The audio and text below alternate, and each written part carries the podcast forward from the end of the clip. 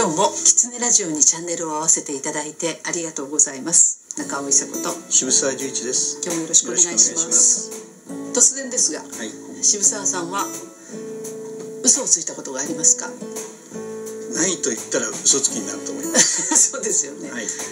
意図して自分で意識をしてうん嘘つこうと思ってついたのは最初はいくつぐらいですか、はっきり覚えてるのはね、えー、と小学校低学年の頃食が細くて、でクラスであの低い方からこう並ばされますよねその当時はね、はい。とまあ大体前から2番目か3番目。だったんですです。はい、で特に母親はね、うあのなんとか強く立派な体になってほしいというふうに多分思ったんだと思いますけど、はい一生懸命私にいろんなものを食べさせてはい。大きくしようとしました。はい。で中学になって、えーお弁当になりましたから、うん。一生懸命お弁当を作ってくれたんです。はい。食べれないわけですよ。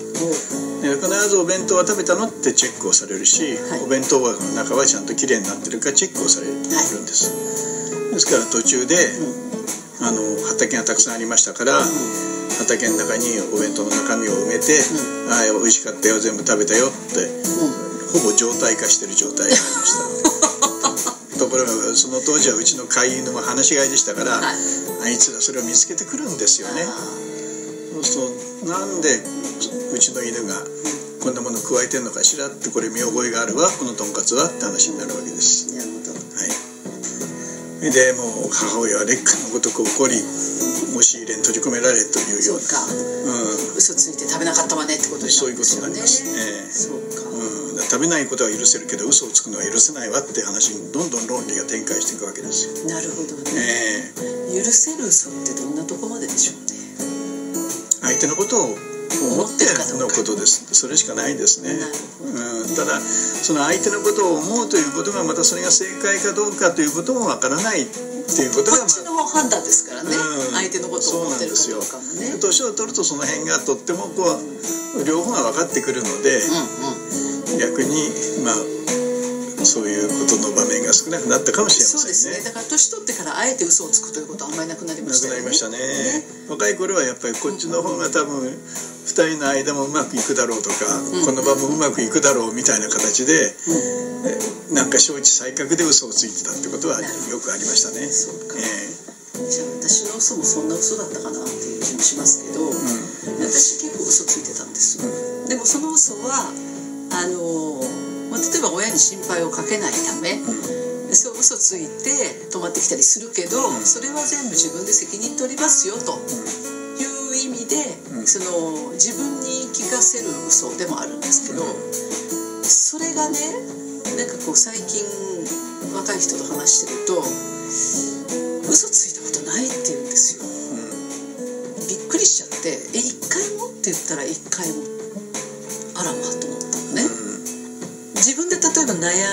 か自分でなんかどうしようとかこう一人で決断しなきゃいけないとかそういうことを思った時にあの例えば親がそれを反対したとかって言ったらどうすんの？嘘ついて。でも自分でやりたいことやるとかそういうふうにはなんないの？って言ったらばとことん親と話し合うと。いい方向を見つけると。学校でそういうふうに教えてますからね。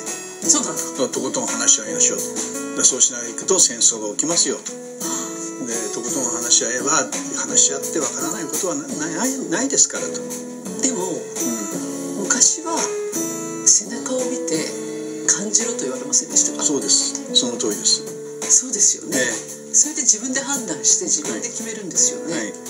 それが今は話し合わなきゃいけないんだ。はい、しかもまあ要するに日本以外の国では公用語が必ずしも英語ではないわけですよ、はい。はい。でアメリカ合衆国にしたって、要するにスペイン語しか喋れない人たちもいるし、東洋系の人たちで全然喋れないアフリカ系も喋れないという人たちはたくさんいる、そんな中で一つの国の中でこう暮らしていると、英語というあのちゃんとしたツールを使って議論のできない人間は正規の国民と見ませんよっていうそこでフィルターをかけていくわけです。なるほど。だけど、うん。国際社会で嘘だらけですよね。そうなんですだから逆に言葉だけでやっていくとその弊害も同時に出てくるわけですそうです。よ、ね、言葉だったらいくらでも美しい風に変え変えられますから。そうなのうん。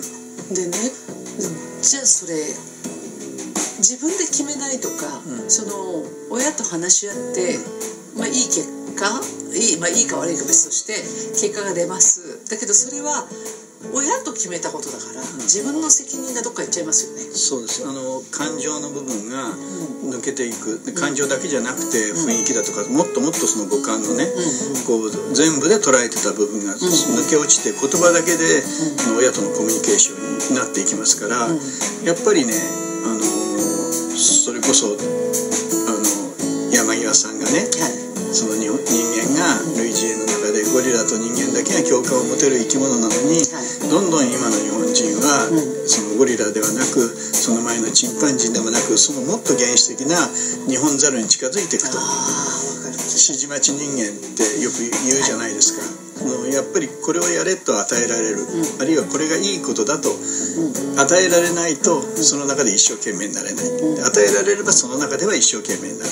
そうですね。そういうふうになんか世の中全体がそうなってるんじゃないかっていう感じはします。そうするとどんどんこう視野が狭くなりますよ視野が狭くなるし非常に危険になります、ね。上の人がああのやっぱりこれは戦争しなきゃいけないんだっていうとまた戦争するようになるかもしれない、だからその私のその物差しで申し訳ないけどやっぱり中学生ぐらいになったらその頃には自分で判断するというか話し合うの大事だけどそれ別の話で自分は自分の価値観をちゃんと持つっていうことが必要なんじゃないかなという気がするんです。よ。まあ、話し合いっていうのはある一種の方便ですから、話し合いだけが全ての解決ではないということを要するに持った、まあひ一つのじ自己の確率っていうか、あのトライをしてそれに対して責任を負うことをそのリスクから逃げない。に人間とそれ逃げない自分の心持ちを作っていくってそれとても重要かもしれないんですよ。はい。なんか、うん、もちろんその話し合いって私たちあんまりしてこなかったんで逆に言うとねあのなんていうのディベートというかあの言葉を戦わせるっていうとまた違うかもしれないけど あの議論するっていうことにうん私の年代はあんまり慣れてないですよね。でそれから考えるとその子たちはすごく議論できるんだと思うんですよね。でそれはそれで素晴らしいことなんだけどなんとなくそれ一般論は議論できても自分のことになると決められないっていうなんかすごい矛盾ができてきてるよねっていう気が。そうですね。あの言葉だけの世界の中で生きていくと、うん。例えば今回のように急激にその集中豪雨が来てはい。災害にあったり地域社会が、うん。あるいは3.11のように急急に3.11だけじゃないですね、まあ、阪神・淡路から初めて大地震がなって、うん要するに生存の基盤を要するにみんなが協力し合わないと生きていけないという状態になった時に言葉だけでコミュニケーションそれしか取れない社会はものすごく弱いです。ね、うん。でねあのなんていうのかな。例えばあの大人に多いんですけど優しい言葉で綺麗に会話するっていうか あの本心をなかなか言わないっていう人多いですよね。多いですね。ねうんでいやいやもっとさ本音で話そうよっていうことが私の中に結構あるんですけどそれできる人ってすっごい減ったんですよ。はい。それは何か原因になるんですかね？やっぱり一つはあの傷つけられるってことを恐れてるってことはあるのかもしれませんね。自分が何か言ったことによって。人間として弱くなったうんまあそれだけじゃなくて、まあ、社会がギスギスし始めたのかもしれないですけど、まあ、それはまあ客観的に言えば人間として弱くなったのかもしれませんけどやっぱり傷つけられることをとっても恐れますよねだからなるべく自分は殻をかぶっていたいだから、ま、あのコロナが終わってもマスクを外したくないそれからやっぱり綺麗事だけでなんとなく会話を済ませていきたいで本心がこう表に出さなきゃいけないような場面はなるべく避けたいというふうにあの思ってる人たちは多くなりました。だけどあの金焼きの学生金焼き甲子園にね参加する学生をもう二十数年見てきましたけどあの明らかにあの個で自立をしている強さを持った子っていうのは一方では少なくなりました。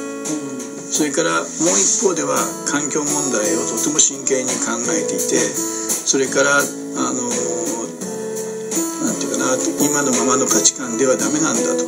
で経済だけの価値観でもダメなんだと思う子はとても増えてきました、そうですね、えーだからその辺がまあなんていうかうまくいかないもんだなと私なんか見てます、なるほど。えーでそういう価値観が出てなおかつ自分でもうリスクを恐れずに行動できる人たちが多くなってくると多分社会はすごく変わっていくんだと思うんです、今変わってる時ですもんね、うん、だけどじゃあ自分からなんか行動を起こそうって子はものすごく少ないんですよね。なるほどね、うん。うん、これはもう大人が行動を示すしかないですか？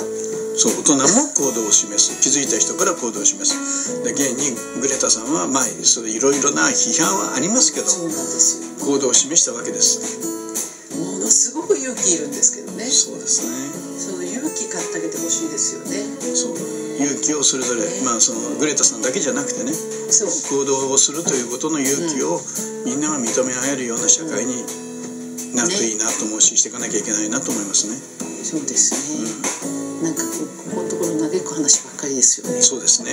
年を取ってきたということです。本当ですか、はい。ちょっと改めましょうね。はい。はい、若返りましょうね。はい。はい、今日もキツネラジオを聞いていただいてありがとうございましたキツネラジオは毎週月曜日に更新の予定です。来週もまたチャンネル登録をして聞いていただけると嬉しいです。それではまた。